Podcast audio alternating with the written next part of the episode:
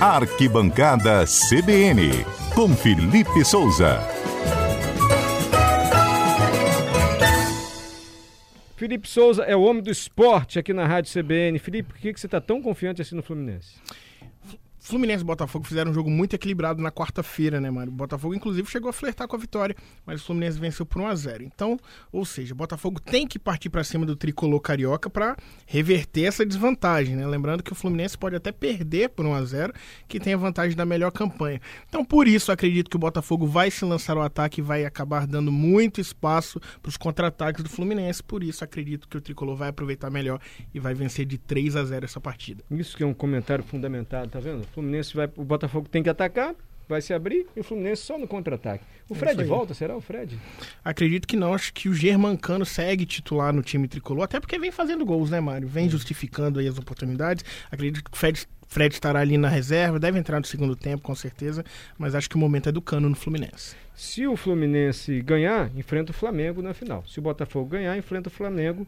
O jogo do Flamengo, o primeiro jogo da final, é quarta-feira, não é isso? Isso. Será que pro Flamengo é melhor enfrentar o Fluminense ou o Botafogo? Pro Flamengo é melhor enfrentar o Botafogo, né? Porque o Flamengo virou um freguês do Fluminense, hein? É, na primeira fase, o Flamengo atropelou o Botafogo, venceu por 3 a 0 ou 3 a 1 se não me lembro, e perdeu pro Fluminense, né, Mário? Acho que Aquele os gol últimos- no finalzinho do jogo, né?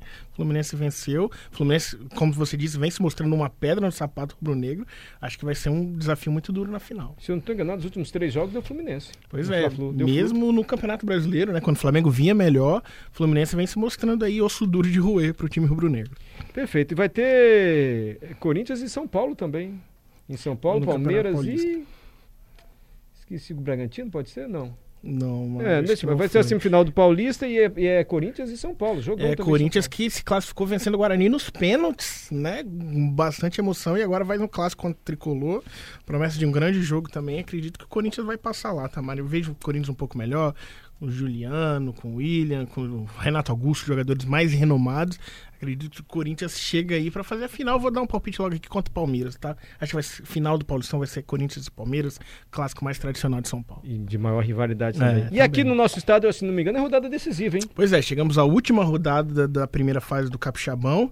né, e todas as partidas acontecem no sábado às 4 horas da tarde. Ó. Vitória e Desportiva fazem um clássico no, Salva- no- no Salvador Costa. Sábado? Sábado, Ah, aqui 4 no horas aqui, ó, pertinho. ó. Ah, Você consegue ver da sua varanda ali do Tem ouvinte prédio. já falando disso aí, ó. Tem? Desse Quem? jogo, Aí, ó. é. O Eduardo Bazan tá falando o seguinte: Felipe, amanhã tem vitória e desportiva. O ninho da águia vai ferver e dá-lhe vitória. Pois Ó, é. jogo- Amanhã aqui no Salvador com a gente, pelo amor de Deus, sem briga, hein?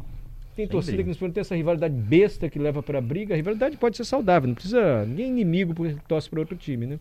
Desportivo e Vitória amanhã no Salvador Costa aqui. Exatamente, Vitória é o quinto colocado com 12 pontos, pode chegar aí até a vice-liderança, dependendo da combinação de resultados. E a Desportiva é o oitavo colocado, o último classificado. Isso porque Rio Branco de Venda Nova e CTE, Mário, já estão rebaixados. E curiosamente o Campeonato Capixaba reservou um confronto entre eles na última rodada. Acredita? Ah, que jogo sem graça. Lá no Justiniano Silva, times, um mas jogo que os dois já estão os dois já rebaixados. estão rebaixados. É. Em, no Sumaré, em Cachoeiro de Itapemirim, teremos Estrela e Real Noroeste. No Kleber Andrade, Vila Velhense e Serra. E em Nova Venécia, lá no Zenor Pedrosa, Nova Venécia e Rio Branco. Todos os jogos no sábado, às 16 horas. E para definir, né, quem enfrenta quem no mata-mata do Capixabão. Vamos Mas ver. aí pra vira semifinal, como é que é o regulamento do Capixabão? São 10 clubes, 8 se classificam, 2 são rebaixados. E aí a gente vai direto para as quartas de final, Entendi. com confrontos de ide e volta. Entendi. Destaque, eu acho que esse jogo É, o jogo do clássico, né? Um jogo bastante legal aí pro torcedor comparecer ao estádio. Lembrando que ainda temos a limitação de 50% do público, mas dá para acompanhar. Mesmo sendo local forma. aberto? Pois é, sendo- mesmo sendo local aberto. Só metade. Inclusive, já estamos apurando na redação, existe um pedido da federação encaminhado para o governo do estado para a gente ter 100% da capacidade de público a partir das quartas de final, a partir Entendi. do mata-mata. Mas amanhã, ainda 50% da capacidade. Esse é o futebol aqui do Espírito Santo. E Você viu o jogo da seleção brasileira ontem? Assisti ontem, Ninguém comentou um fato que me chamou a atenção? Hum, Eu não quero ser injusto nem leviano. Mas aquele cartão amarelo do Neymar me pareceu um pouco forçada de barra. Porque o Brasil vai jogar agora contra a Bolívia, lá em La Paz, um jogo 3 mil metros de altitude. não vale mais nada. Se você fosse do jogador do Brasil, você ia querer ir pra esse jogo? Ah, eu não queria correr nesse gramado lá na altitude, né, Mário? É, aí tava pendurado com dois cartões, tomou mais um cartão Neymar. Pode não ter sido nada de forçado. Hum. Mas ele empurrou o jogador lá depois de uma falta, enfim, levou o cartão amarelo, o Neymar não vai jogar. E aí o Tite dá oportunidade aos atacantes, né? Que é justamente o que ele tá fazendo. Gostou do ataque ontem, Mário? Foi bem leve, né? Com Anthony, Vinícius Júnior, Neymar, sem um centroavante de ofício, aquele camisa 9, mas o Tite ficou bastante satisfeito, até porque o Brasil goleou, né? Foi. Agora o Brasil não estava com o jogo tão na mão assim até fazer o primeiro gol, não, hein? É, não tá. Foram até dois gols de pênalti, né? Por aí você vê a dificuldade. O Chile ainda é, mantinha esperanças de classificação à Copa do Mundo, agora não mais. Então entrou também pressionando o Brasil, mas aí o time conseguiu né, colocar a bola no chão, decidir as melhores táticas e conseguiu a vitória. Né, no final, quando a gente vê 4 a 0 um placar elástico, parece que foi muito fácil. Mas um ponto positivo, Mário, foi o gol do Richarlison, né? Capixaba entrou, fez o gol mais difícil do jogo. Ele um gol muito bonito. Bonito e difícil. O Richarlison que estava fora da seleção nas últimas duas convocações, tá voltando aí justamente para tentar garantir sua vaga, né, o seu assento no avião que vai rumo ao Catar em novembro e se deu bem, né? Fez um gol, mostrou trabalho pro Tite. Ele que é um jogador de confiança do Tite, né? Não foi até por causa de lesão em alguns momentos e agora parece que está bem próximo de carimbar sua vaga na Copa do Mundo. Perfeito. Pois não, Johnny? Tem aqui ó, o Fabrício falando sobre o Neymar, inclusive no jogo. Vamos, vamos ouvir o que o Fabrício está dizendo. Mário, se o Neymar e o Vinícius Júnior que levaram o amarelo, se eles levassem o terceiro amarelo no último jogo, eles cumpriam suspensão automática no primeiro jogo da Copa, então foi intencional. Ah, Aí, ó, viu? Muito bem, bem lembrado. lembrado. Então não foi uma vontade dos jogadores, é, não. Foi estratégia. Ferado, né? Muito bem lembrado. Quem é esse nosso ouvinte? Ó, esse nosso ouvinte aí, é, peraí que falhou aqui. Caiu. A gente estava olhando o outro aqui. É o Fernando. Perdão, Fabrício. Tá aí o Fabrício. E aí já tem até um complemento aqui, viu? O Bazan tá dizendo o seguinte, que o Neymar já pode entrar na Copa pendurado ou até mesmo suspenso. É isso, Felipe? Mas ontem na transmissão, o comentário de arbitragem disse cartão amarelo zero. Se você for expulso, você, você não expulso, pode começar, isso, mas cartão amarelo zero.